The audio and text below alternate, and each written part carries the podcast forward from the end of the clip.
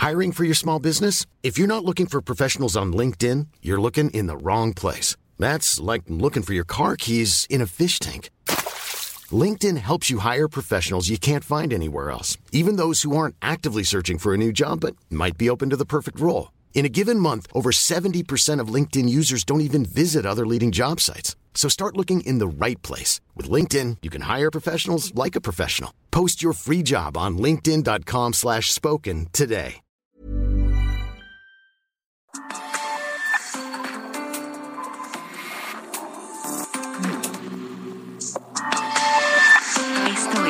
República H. Son las 8 de la noche, tiempo del centro de la República Mexicana. Gracias por estar con nosotros en República H a través de la cadena nacional de Heraldo Radio y por supuesto también a través de Heraldo Televisión, pero en nuestras plataformas digitales, eh, en las redes sociales del Heraldo Media Group también. Muchas gracias por acompañarnos. Yo soy Alejandro Cacho y saludo a toda la gente que nos escucha en 75 estaciones eh, 75 ciudades y 99 estaciones de la cadena nacional de Heraldo Radio. Sofía García, ¿cómo te va? Muy bien, muy buenas noches. ¿Ya te comiste un tamalito o todavía no? ¿O ya, ya comí uno, ya comí uno. Ya ah, comí bueno, ya uno como, por como debe de ser el Día de la Candelaria. Hoy, hoy, el 2 de febrero. Así es, eh, saludamos a quienes nos escuchan, le decía, en las 99 frecuencias de Heraldo Radio en todo el país, 75 ciudades en México, pero también en los Estados Unidos nos escuchan en San Antonio, nos escuchan en Brownsville, en McAllen, en Houston nos ven por eh, redes sociales, en eh, Houston ya dije, en Austin, en Chicago, en eh, Atlanta, en eh, California, el sur de California también. Así que bienvenidos todos, por supuesto, y a quienes nos ven por la televisión, en el canal 10 de Televisión Abierta, 10 de Axtel Televisión, 10 de Total Play, en el 151 de Sky de Easy en todo el país, 151 de Easy y 161 de Sky en toda la República Mexicana. Bienvenidos todos, porque esta noche hablaremos de Michoacán. Vaya situación que se complica nuevamente en Michoacán cuando elementos de la Secretaría de Seguridad Pública del Estado y la Guardia Nacional evitaron que profesores disidentes volvieran a bloquear las vías del tren allá en Uruapan. Hubo enfrentamientos y algunos elementos de seguridad resultaron heridos. Estaremos platicando en unos minutos más con el gobernador de Michoacán, Alfredo Ramírez Bedoya, y tendremos un reporte muy completo desde, desde allá. Y en Aguascalientes, algo pocas veces visto, por desgracia sí con algunos antecedentes, pero pocas veces visto. En Aguascalientes fue detenido el secretario de Seguridad Pública del Estado, Porfirio Javier Sánchez Mendoza. Lo detuvo la Fiscalía General de la República, ni más ni menos. No hubo mayor explicación de su captura, pero el subsecretario de Seguridad, Jonás Chávez, quedó al frente y se habla de acusaciones de tortura y algunas otras en contra de quien fuera el secretario de Seguridad Pública del estado de Aguascalientes. También estaremos platicando esta noche aquí en República H con Laura Fernández Piña. Ella es la precandidata del PAN y del PRD para el gobierno de Quintana Roo. Ella busca dar la sorpresa en las siguientes elecciones, dado que los números favorecen en este momento las que le hemos presentado, las encuestas más recientes aquí en Heraldo Media Group, favorecen a Morena. Ella es la candidata, o será la candidata del PAN y PRD a gobernadora de Quintana Roo. Así que, por eso y más, esta noche a las 8.3 les saludamos nuevamente y comenzamos República H.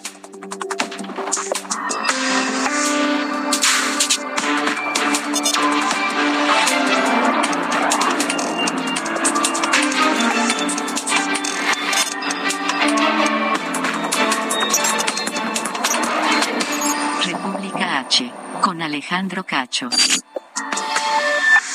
Vamos a Michoacán, donde se ha concentrado la atención y la tensión también por el intento de bloqueo a las vías eh, del ferrocarril que llevan a cabo durante tres días maestros de la disidencia eh, y que ha impedido, han impedido las fuerzas de seguridad. Charbel, Lucio, han sido incidentes violentos y la situación sigue tensa. Entiendo que esta noche el gobernador Alfredo Ramírez Bedoya está llegando a aquella zona para eh, tratar de encontrar una solución al conflicto. Te saludo, Charbel. ¿Cuál es el reporte esta noche?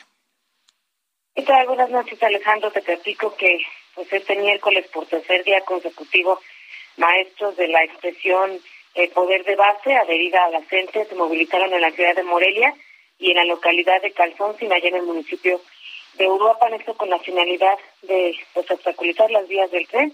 Sin embargo, los cuerpos de seguridad de la Policía Michoacán y de la Guardia Nacional ya se encontraban ahí resguardando estos eh, tramos ferroviarios en ambas localidades a fin de eh, pues evitar precisamente que los docentes se apoderen una vez más de las vías. Y bueno, Calzón Sin, el secretario de Seguridad Pública de Michoacán, José Alfredo Ortega Reyes, acudió él personalmente en la mañana a esta zona para inspeccionar el operativo de blindaje de las vías y ahí enfatizó que la Policía de Michoacán mantendrá esos puntos para evitar eh, pues que los maestros se apoderen de la vía de comunicación. Vamos a escuchar las palabras del secretario de Seguridad Pública de Michoacán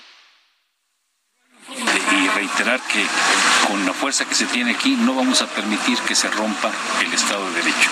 Vamos a mantener el orden en esta área, no hay ninguna demanda y estaremos aquí listos para mantener el orden público. Y en la ciudad de Morelia, Poder de Base se manifestó a las afueras del ayuntamiento de Morelia y bueno, en el transcurso de esta semana pues ya se han registrado eh, al menos dos ataques de la CENTE Poder de Base en contra de la Policía Michoacán y de la Guardia Nacional en el municipio de Iguapan. Estos hechos han dejado al menos 19 oficiales del Senado y un manifestante herido. La situación es eh, tensa porque pues, los maestros insisten en, tomar estas vías allá en Calzoncin y bueno, hoy se realizó una asamblea en esta zona eh, pues para determinar, para, para que este eh, magisterial determine qué es eh, lo que continúa para ellos, cómo van a accionar ante las exigencias que tienen con el gobierno. De acuerdo, Charbelus, estaremos muy atentos y pendientes contigo. Seguiremos informando. Gracias, buenas noches. Saludos a Morelia, donde nos escuchan a través de el 1240 de AM, la capital michoacana. Un abrazo desde la Ciudad de México. Sofía García. Gracias. Y mira, justo el presidente y gerente general de Kansas City, allá en Ciudad de México, Oscar del Cueto, agradeció al gobierno de Michoacán y al gobernador Alfredo Ramírez Bedoya pues por mantener libres las vías generales de comunicación y el Estado de Derecho, lo que permite esta libre circulación de insumos. Ahora, le comentaba que en unos minutos más eh, esperamos tener la comunicación alrededor de las ocho y media de la noche para quienes nos escuchan allá en Michoacán, ya le decía yo, a través del 1240 de AM en la capital Morelia. Estaremos eh, intentando platicar con el gobernador Alfredo Ramírez Bedoya. Él, hasta donde nos eh, informaron este mediodía, está llegando a esta hora a aquella zona de Calzón, sin aquella zona del municipio de Uruapan complicada por la protesta magisterial para intentar llegar a un acuerdo. Y si es posible, si a esa hora ya el eh, gobernador se reunió con ellos y han llegado a algo, lo tendremos aquí en República H. Son las ocho con siete. Veracruz, en República H. Y en Veracruz, autoridades dieron un golpe al cártel del Golfo. Con Juan David Castilla tenemos el reporte completo desde Veracruz. Juan David, buenas noches. Muy buenas noches, los saludo con gusto desde esta entidad. Efectivamente, Alejandro, integrantes de una célula criminal del cártel del Golfo eh, fueron capturados por elementos de la Secretaría de Seguridad Pública en el municipio de Naranjos, esto en la zona norte del estado de Veracruz. De acuerdo con las líneas de investigación, se trata de tres personas a quienes se les identifica como generadoras de violencia y de ser presuntamente partícipes de diversos delitos como extorsión, cobro de piso, robo de ganado, así como robo a negocios y a transporte de carga y trasiego de narcóticos. Decirte, Alejandro, Sofía, a través de este trabajo estratégico y labores de inteligencia, se logró obtener la ubicación de los presuntos criminales a quienes se les aseguraron armas de fuego cortas y largas, una granada de fragmentación, así como también chalecos tácticos y otras cuestiones, una gorra con las siglas del cártel del Golfo, así como también una camioneta tipo Jeep. Los detenidos fueron identificados como Cristian alias el Gordo, Eric Mateo alias el Negro, ambos originarios del estado de Tamaulipas, así como Francisco alias Pancho, originario de Tuxpan, de la zona norte de Veracruz. De acuerdo con reportes extraoficiales, los detenidos tenían como centro de operaciones los municipios de Álamo y Naranjos, y respondían a las órdenes de una célula delictiva del cártel del Golfo.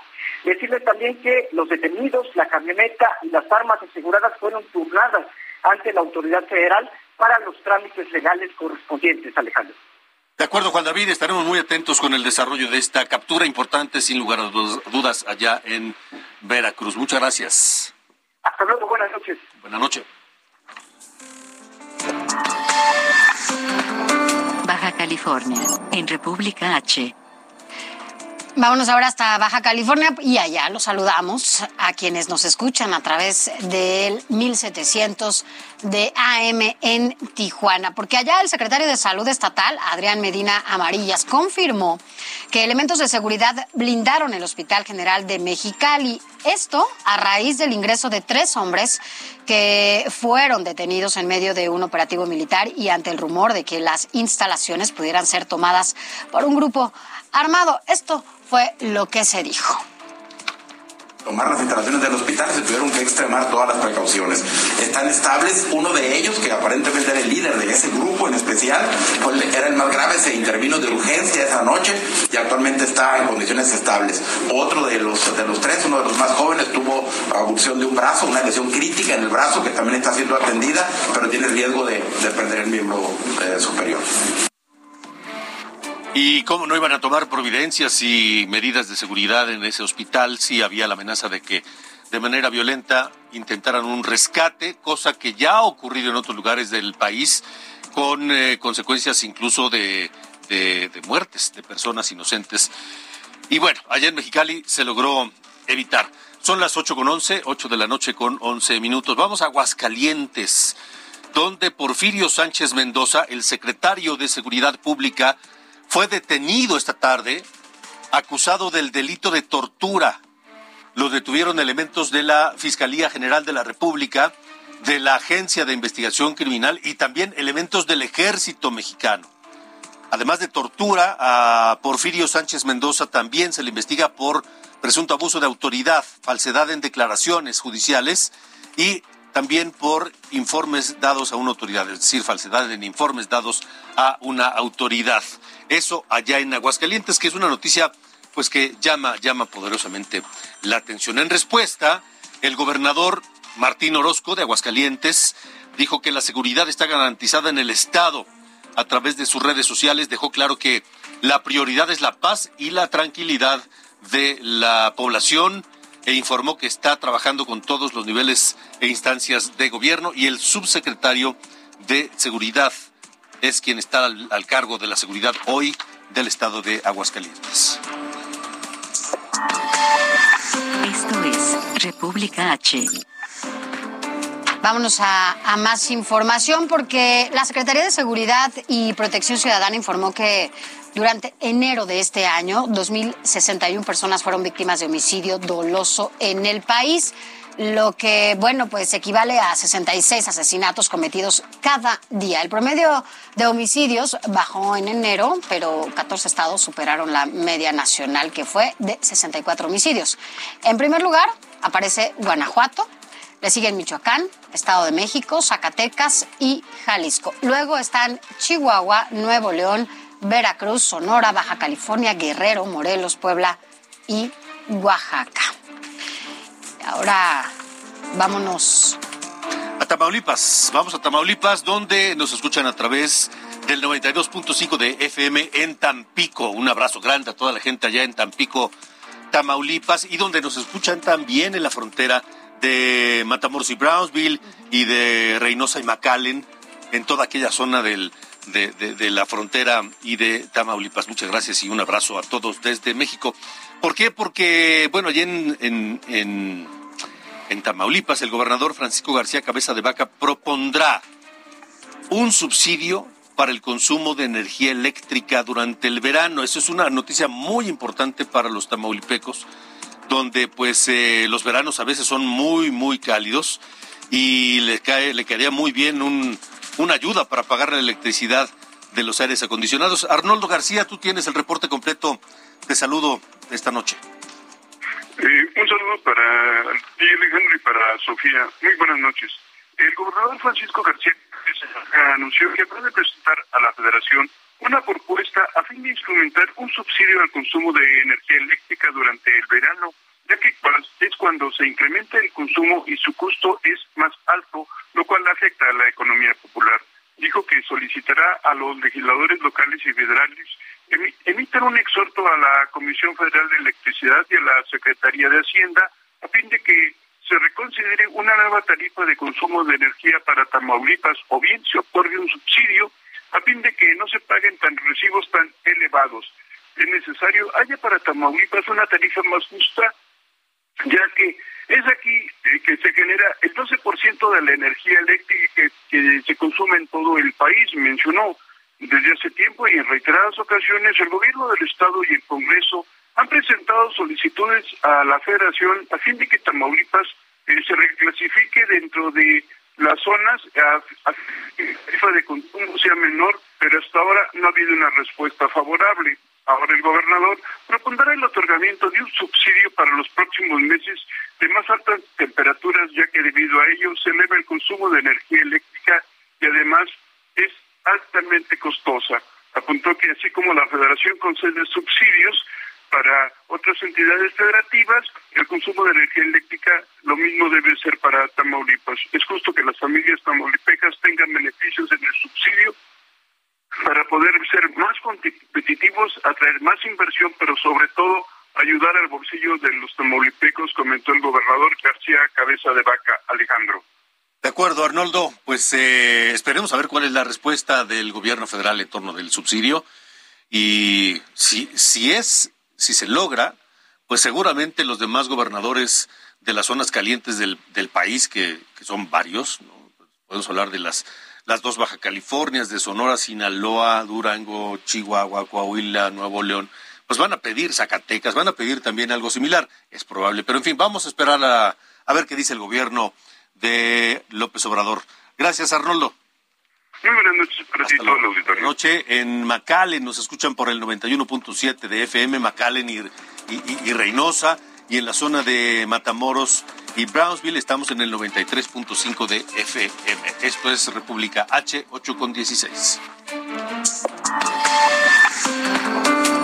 Nuevo León, en República H.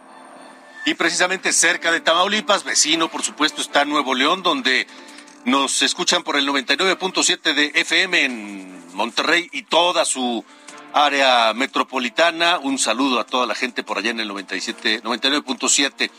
El gobernador eh, Samuel García otra vez hace acusaciones contra su antecesor Daniela García. Te saludo, buenas noches. ¿Qué tal Alejandro? Muy buenas noches. Pues sí, se denunció nuevamente un tema justamente en León. Lo que mencionaba el gobernador Samuel García es que se tuvieron que hacer licitaciones nuevamente con procesos más transparentes para poder lograr un ahorro de 327 millones de pesos. Aseguró que se logró un ahorro de 17% en los servicios hospitalarios, en medicamentos del 51%, en servicios ambulatorios de 68% y en insumos médicos de 36%. Esto pues dice, hubo licitaciones amañadas previamente justamente en Istelión que habrían beneficiado a familiares de exfuncionarios por lo que se interpusieron las denuncias correspondientes. Y ante esto, pues optaron por mejorar los procesos de licitación, hacerlos más transparentes y buscar los mejores precios, ya que, pues argumentó, en el sexenio anterior hubo personas que lograron ganar unos 1.900 millones de pesos que funcionaban como intermediarios de los procesos. No es la primera vez que el gobernador hace esta sucesión, como has mencionado, Alejandro, reveló que participaron pues algunos eh, familiares de exfuncionarios, haciendo alusión a, como ya lo ha señalado él, a sobrinos del secretario general de gobierno que funcionaban pues como intermediarios para que las empresas interesadas en participar en, las licitaciones pagaran a ellos y ellos se llevaran pues digamos una parte de, del gasto o del, del ingreso que obtenían estas empresas que además pues denunció eran todólogas. Es decir, previamente vendían cosas como radios, por ejemplo, pero al participar en la licitación aparecían vendiendo pruebas para detectar el COVID-19. El mandatario aseguró que todas esas pruebas fueron ya entregadas en la Fiscalía Anticorrupción de Nuevo León, pero que no podía revelar mucho ya que hay un debido proceso. Previo pues estas denuncias públicas que hizo el gobernador estos días, eh, Alejandro, ya en ocasiones anteriores pues ha señalado a funcionarios del gobierno de Jaime Rodríguez Calderón, quien lo precedió en el cargo. Específicamente, pues se han entregado denuncias ante la Fiscalía General de Justicia y la Fiscalía Anticorrupción del Estado de Nuevo León. tres en total, o al menos esa es la información que se ha dado a conocer a los medios de comunicación, y sobre todo por casos en. Principalmente se habló de las eh, denuncias contra funcionarios de agua y drenaje de Monterrey por extracción de documentos de forma irregular y según señalamientos del gobernador por enriquecimiento ilícito de algunos directivos de esta bueno contra los los sobrinos del exsecretario general de gobierno lo que mencionaba quienes se vieron favorecidos por el caso de Isteleón y bueno pues esta denuncia que hacen se suma a las que ya ha hecho algunos exfuncionarios de la administración previa, como ya lo mencionaba, de, del exgobernador Jaime Rodríguez Calderón y algunas personas tanto dentro del gobierno como eh, pues familiares o externos al gobierno que se vieron beneficiados por lo que llaman pues corrupción en ese sentido. De acuerdo, Daniela García, estaremos muy atentos. Ojalá que con todos los elementos que dice el gobernador Samuel García que hay, pues se logre realmente llevar ante la justicia a los responsables de estos casos si es que están tan documentados. Estaremos muy atentos. Daniela García, gracias. Al contrario, Alejandro, estaremos muy atentos y muy buenas noches. Buenas noches, 8 con 20. Esto es República H. Bueno, hablemos de los temas inevitables y uno de ellos es el COVID. Hoy miércoles el presidente de la República salió otra vez a defender a Hugo López Gatel, este subsecretario de Salud que ha hecho un trabajo muy cuestionable y muy cuestionado en torno al, al manejo de la pandemia. El, pero el presidente, para el presidente es uno de los mejores expertos del mundo, que incluso merece un reconocimiento internacional. Así es. Lo dijo en la mañana y yo lo escuchaba y no lo podía creer. Después de toda la cantidad de contagios, de muertes, cuando México es el segundo país con nivel de, de letalidad, mayor nivel de la letalidad por el COVID, resulta que para el presidente López Gatel merece un reconocimiento internacional. Esto es lo que pasó en la mañanera. La estrategia manejada por el gobierno mexicano en atención de la pandemia y el trabajo del subsecretario de Salud Hugo López Gatel fue defendida por el presidente Andrés Manuel López Obrador. Considero que la estrategia que se llevó a cabo para enfrentar el grave problema de la pandemia fue acertada. Respecto a la orden emitida por un juez federal para que la Fiscalía General de la República investigue a López Gatel por su presunta responsabilidad en el delito de homicidio por omisión debido a las muertes registradas por la pandemia, el presidente afirmó que lo absolverá de toda responsabilidad. tema del doctor Hugo López Gatel, ¿usted lo ah, absolvería de toda responsabilidad? Sí. ¿Lo declaré inocente, presidente? Sí, a todos los que participaron en la dirección. Al contrario, es para este, darles un reconocimiento público, mundial. López Obrador afirmó que sin la labor de Hugo López Gatel, México hubiera sido acabado por la pandemia, pero además dijo que él como presidente también tiene responsabilidad de los efectos de la pandemia en el país. Agarraron contra Hugo porque pues él es el que nos ayudó. Imagínense si no tenemos un experto, pero además con la capacidad intelectual y expositiva de Hugo. Nos acaban en todos los casos. El presidente tiene responsabilidad. Puede ser que no sea culpable, pero soy responsable. Gloria Piña, Heraldo Televisión. Hágame usted el fabrón cabor con esto de Hugo López Gatel, que merece un reconocimiento internacional. Vea usted nada más las cifras, las cifras de casos confirmados en las últimas 24 horas, con las que rebasamos ya el millón de casos en apenas un mes. Sara, adelante, te escuchamos. De acuerdo con la Secretaría de Salud, en las últimas 24 horas se registraron 42.181 contagios y 573 defunciones por COVID-19 en México. 41.181 y 573 defunciones, ni más ni menos. Pero el responsable de haber logrado o tratado de que este número fuera menor merece un reconocimiento, reconocimiento internacional según el presidente López Obrador. Vámonos a una pausa. Estamos en República H, pero tendremos más adelante. Más adelante más información, lo que pasa en todos los estados y qué está pasando en el Congreso. Te voy a contar. Ahí está interesante. Hay un, mañana una visita ahí medio extraña, te voy a ¿Ah, contar en la Cámara, Sí. en San Lázaro. Pero bueno, mañana, digo al ratito te Muy bien. cuento. Vámonos a una pausa. Estamos en República H. Regresamos.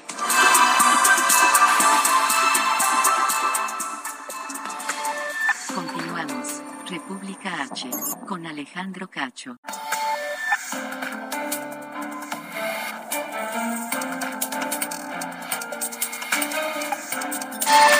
Continu-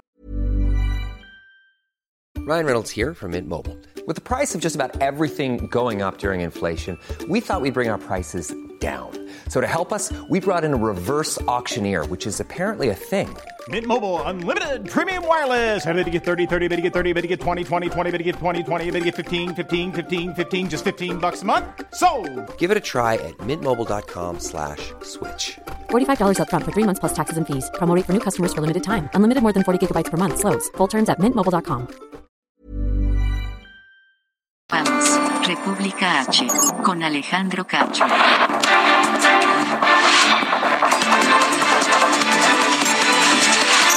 Entre curules. Con Sofía García. Bueno, ya, ya te comentaba antes de irnos a un corte.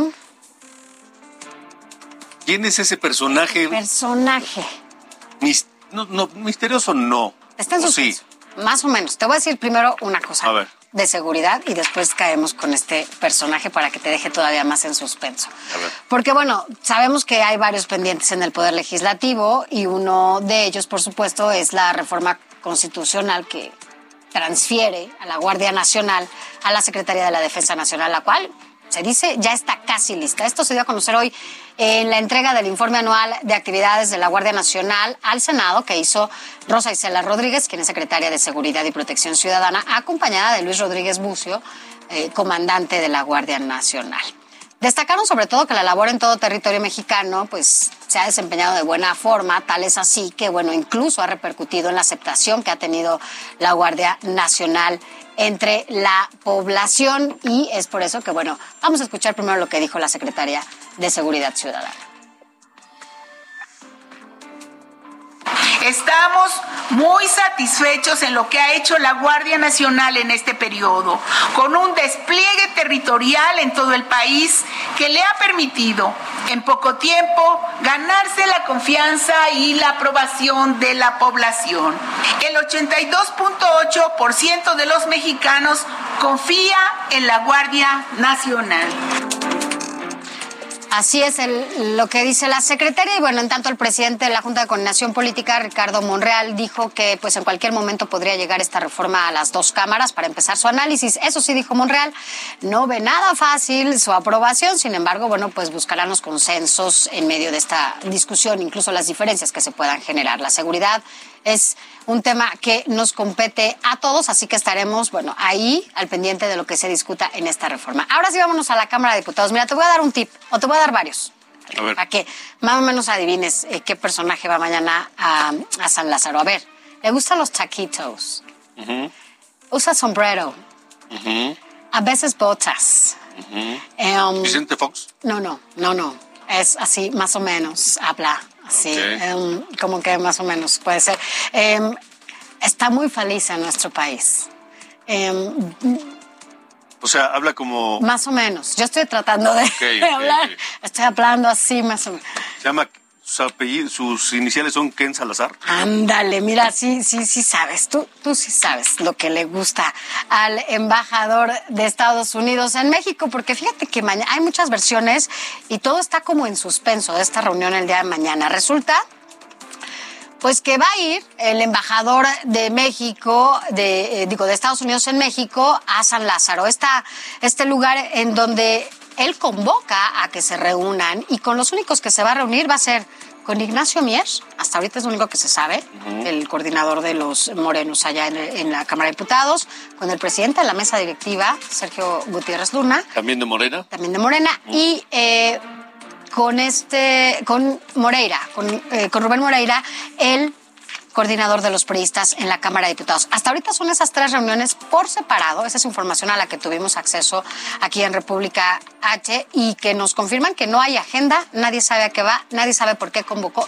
la reunión el embajador hacia estos personajes. Nadie sabe incluso si se van a poder reunir otros diputados con él. No hay una agenda. Lo que sí es un hecho es que en esta sede se está discutiendo la reforma eléctrica y es una de los es el lugar en donde están llevándose a cabo estos eh, pues estas pláticas del Parlamento abierto. Así que bueno pues es un tema de los prioritarios para Estados Unidos. Así que ya mañana veremos pero está muy raro no para mí esa es la clave porque además acaba de estar la secretaria de energía aquí Así también con diversas reuniones con el presidente y al regresar a Washington dijo les manifestamos nuestras preocupaciones por la reforma eléctrica así es. A ver qué pasa en suspenso. A ver qué pasa. Tenemos ya comunicación con el gobernador eh, de Michoacán, el gobernador Alfredo Ramírez Bedoya, son las 8 con 34. Él, eh, hasta donde entiendo, está ya en la zona de Uruapan, de Calzoncin, esta zona que lleva eh, varias horas, 72 prácticamente detenciones.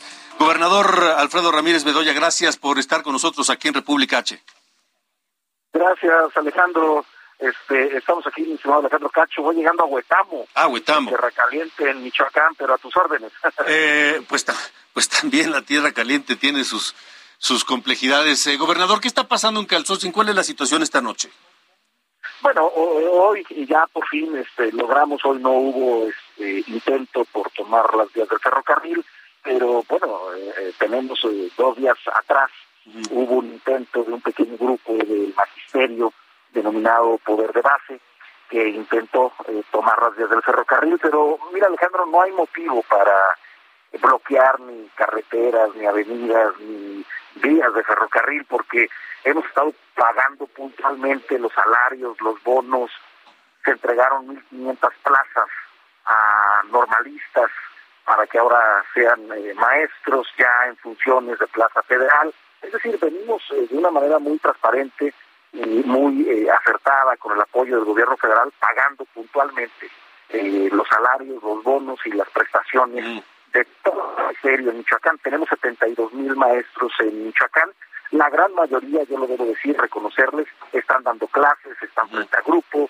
Eh, este pequeño, ahora sí que el contingente que está o que quiso tomar las vías en Calzonsi, las vías del ferrocarril, el municipio de Uruapan, pues bueno, es un grupo que bueno, serían 400 personas aproximadamente, hoy serían aproximadamente unas 200, pero ya hoy ya no hubo intento por tomar eh, las vías del ferrocarril.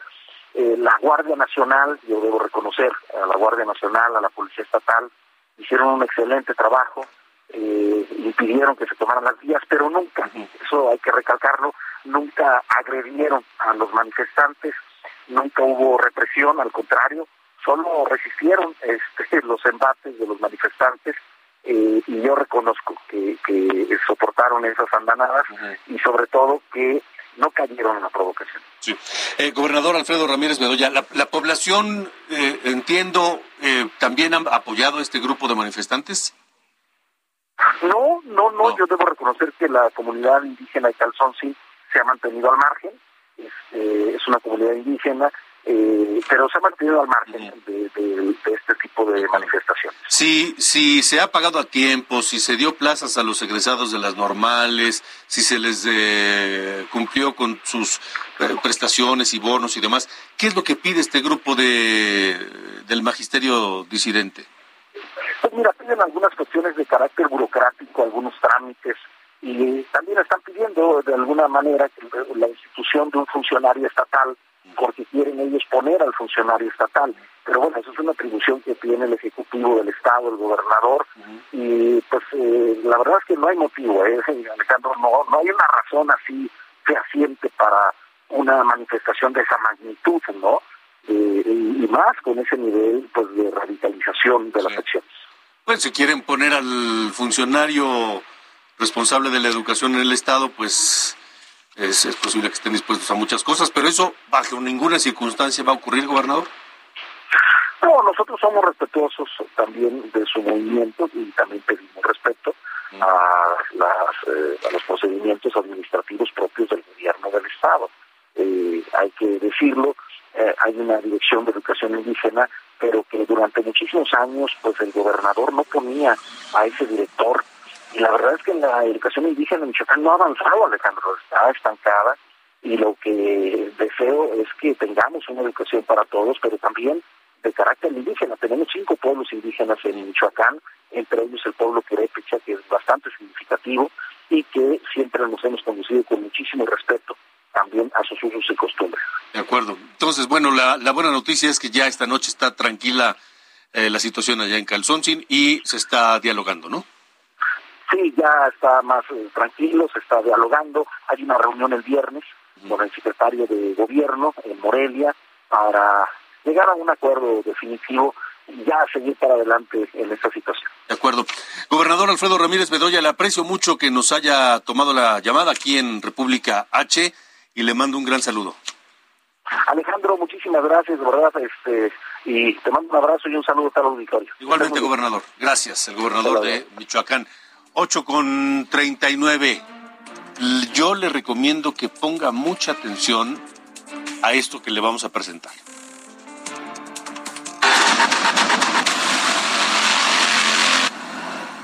4, 7, 10, 14, 19, 26, 31, 34, está como de bajada. Lo que está viendo es el primer gancho de lo que después se convertirá en una estafa. Es el estacionamiento de una plaza comercial. Los conductores de los automóviles que llegan hasta este punto son invitados a ganar dinero fácil. ¿Cómo? Con juegos de habilidad o azar. Afuera de las tiendas, más de 10 personas eligen a sus víctimas. Después, edecanes, en su mayoría extranjeras, los invitan a pasar a un espacio oculto. Aquí, por medio de un juego de canicas, le piden al jugador acumular puntos a cambio de distintos premios. ¿Quiere ganar algo ya grande como iPhone Watch, celulares, plasmas o dinero? Acumule de 100 puntos a través del puro número rojo y se los lleva. Todo el rojo avanza y todo el negro baja. Si los dos salen malos, ahí déjalo. Amarillo nos da premio y verde también, ¿vale? Ahorita no, no tiene costo de nada. Si después de, los, si después de los gratis quiere participar, puede comprar tiros adicionales. ¿Cuánto se paga? El primer tiro cuesta 25 pesos, el segundo 50, el tercero 100 y así sucesivamente hasta desembolsar miles de pesos. De acuerdo al número de tiros, va incrementando el precio y el premio. Cuando menos cuentas te das, ya estás en un tiro de 3 mil, 4 mil pesos, 6 mil pesos. Obviamente la apuesta ya se triplicó y nos ofrecieron 150 mil pesos por hacer un, pago de 6 mil 800 pesos, 150 mil, dices, pues igual sí vale la pena porque ya jugué, ya invertí, ya perdí. El segundo gancho llega cuando está a punto de retirarse. Estos sujetos animan e intimidan a los jugadores para continuar. Incluso invitan a pagar con tarjetas de crédito o débito. Tío, me imagino que vino a ganar. Gracias no se limite, porque de nada limitar. Al final, los jugadores se van con las manos doblemente vacías, pues no se llevan ningún premio y pierden su dinero. Aunque el efectivo que prometen y los regalos siempre están a la vista, no pasa lo mismo con los permisos de la Secretaría de Gobernación. En ningún momento estos sujetos entregan boletos para poder reclamar premios. Tampoco tienen en las entradas del lugar las autorizaciones que exige la ley. La Secretaría de Gobernación dijo al Heraldo de México que este tipo de juegos no están reglamentados. Sin embargo, los sorteos que impliquen intercambios de dinero deben solicitar un permiso y entregar boletos. De lo contrario, estarían violando la ley. Ese tipo de juegos de azar están prohibidos, a menos de que se tramite el permiso ante la Secretaría de Gobernación. El Heraldo de México también buscó a Soriana Patriotismo, las empresas Rolex y Star Golf o Golf Star Tour, responsables del evento. Soriana respondió que se realizó como parte de una activación de una marca. Al preguntar sobre los responsables y los premios para colocar los juegos, respondieron que no aplica, ya que solo fue promoción. Por su parte, la empresa que sustenta como responsable del evento, Star Golf, solo cuenta con un perfil de Instagram Instagram con 15 seguidores y 13 publicaciones, así como una página desarrollada a través de plataformas web gratuitas, sin números o direcciones de contacto. Nosotros tendríamos que atender a un fraude genérico. ¿Por qué? Porque a final de cuentas se está engañando a la persona. ¿Qué significa engañar? Que una cuestión relativa a una mentira se le dé el carácter de verdad. Abogados consultados por el Heraldo de México coincidieron que este tipo de actividades se persiguen bajo el delito de fraude y se castiga con prisión. Este delito también se ha cometido en estados como Oaxaca, Sonora y Tlaxcala. Heraldo Televisión. Es una delincuencia cañona.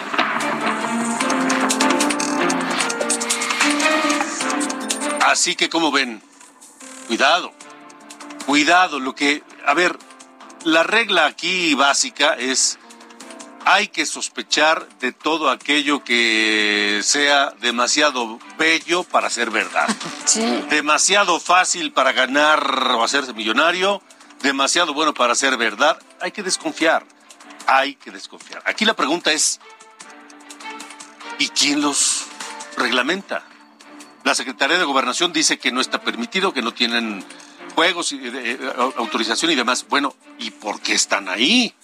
Porque no hay una sola autoridad que impida que estas personas se la pasen estafando a los incautos. Así es. Y ustedes que nos escuchan en eh, toda la República Mexicana, eh, ya escuchamos en el reporte en Oaxaca, Tlaxcala y algunos otros sitios, ya está ocurriendo esto.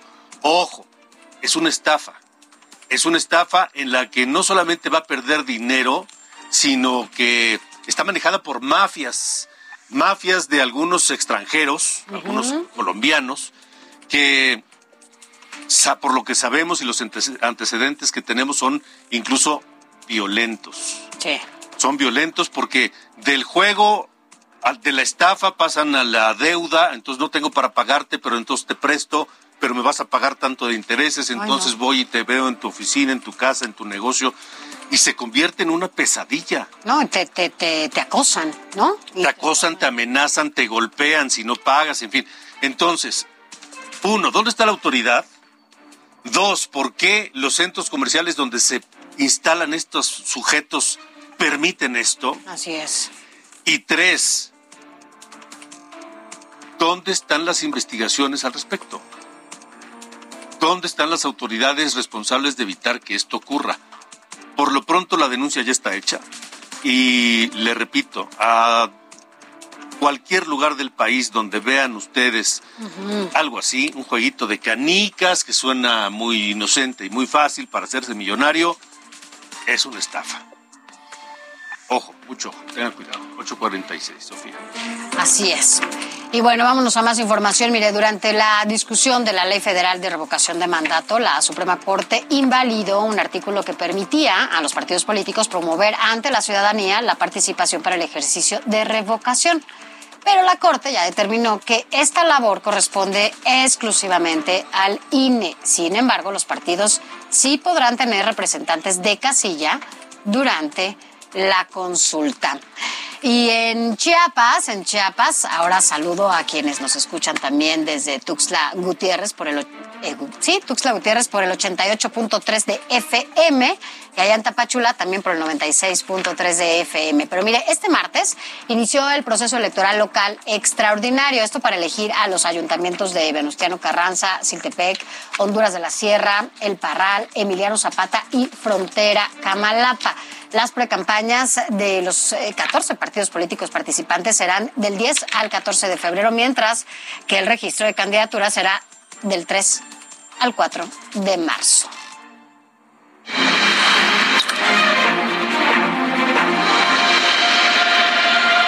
Estamos inmersos ya en la ruta 2022 y esta noche me da mucho gusto saludar a Laura Fernández Piña. Ella es la precandidata del PRD al gobierno de Quintana Roo. Laura, buena noche y gracias por estar aquí. Gracias Alejandro, ¿cómo está? Me da mucho gusto recibir su llamada y este espacio para poder platicar del trabajo que venimos haciendo. ¿Qué, qué, qué, qué trabajo es ese precisamente en este momento de precampañas, Laura?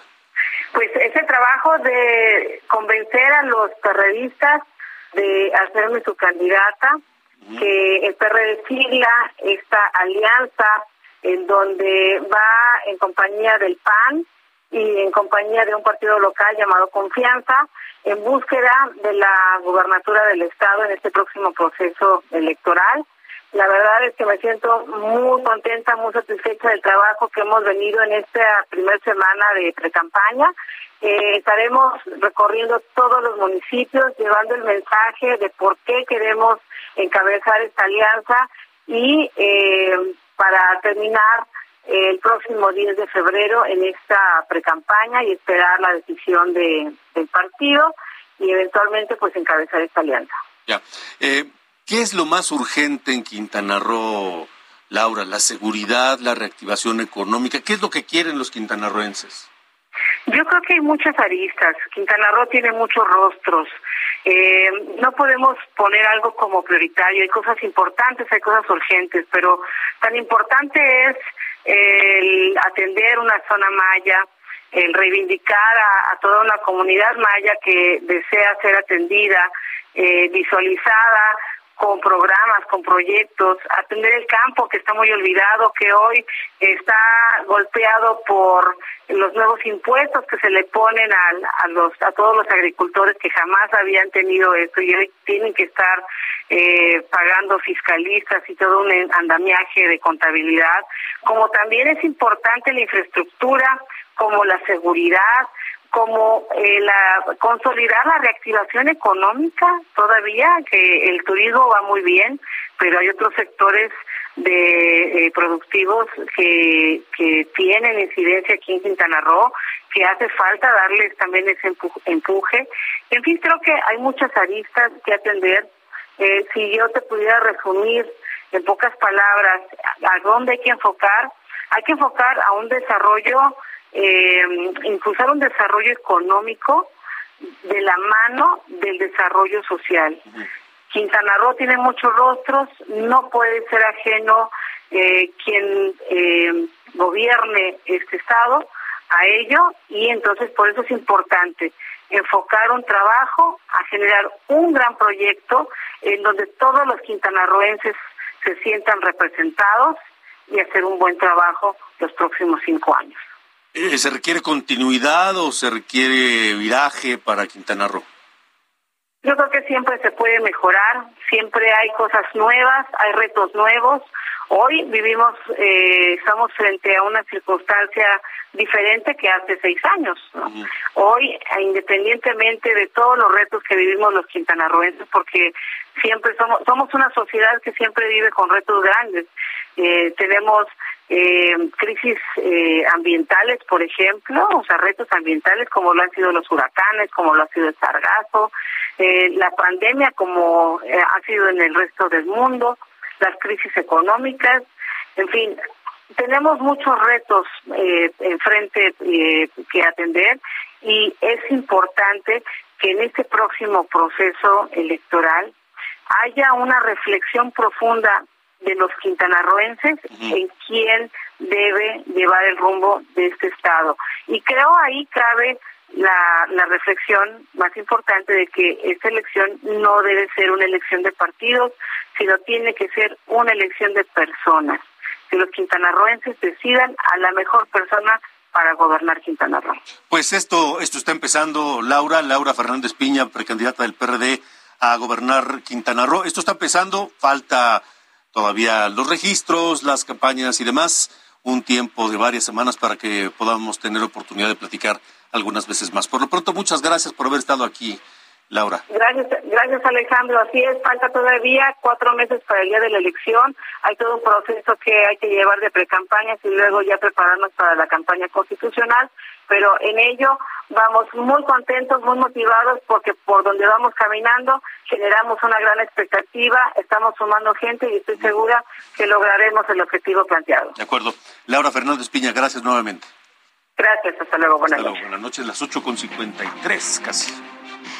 Así es, sí, bueno, pues hablando de esta ruta 2022, el dirigente nacional del PAN, Marco Cortés, respaldó la candidatura de Esteban Villegas, quien representará a la alianza Va por México, pero en Durango.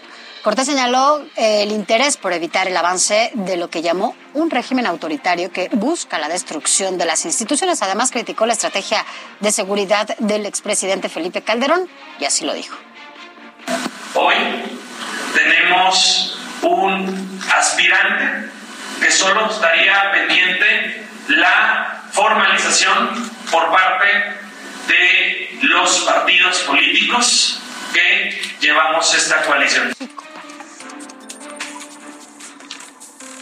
Bueno, antes de irnos rápidamente vamos a comentar pues las consecuencias de un desaseo o de un desaseado proceso por parte del gobierno mexicano para nombrar embajador en Panamá. Ya sabemos, Pedro Salmerón, criticadísimo, este, que el gobierno panameño, eh, a través de las vías diplomáticas, con toda seriedad, respondió al gobierno mexicano, manifestó que no otorgaría su beneplácito.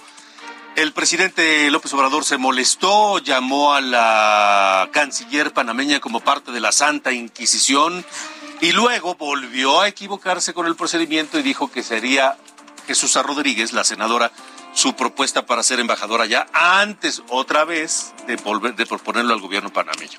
Bueno, pues hoy el expresidente de Panamá, Ernesto Pérez Valladares, calificó de infantil la actitud del presidente López Obrador sobre las designaciones de embajador en Panamá. En Twitter, el expresidente Pérez Valladares dijo que Panamá es pequeño, pero digno y valiente, y que México necesita más de Panamá que Panamá de México. Todo esto por hacer las cosas sin cuidado. Con eso nos vamos, Sofía. Hasta mañana. Que tengas buena noche. Pásenla muy bien y lo esperamos mañana a las 8 de la noche. Esto fue República H con Alejandro Cacho. Heraldo Radio 98.5 FM, una estación de Heraldo Media Group, transmitiendo desde Avenida Insurgente Sur 1271, Torre Carrachi, con 100.000 watts de potencia radiada.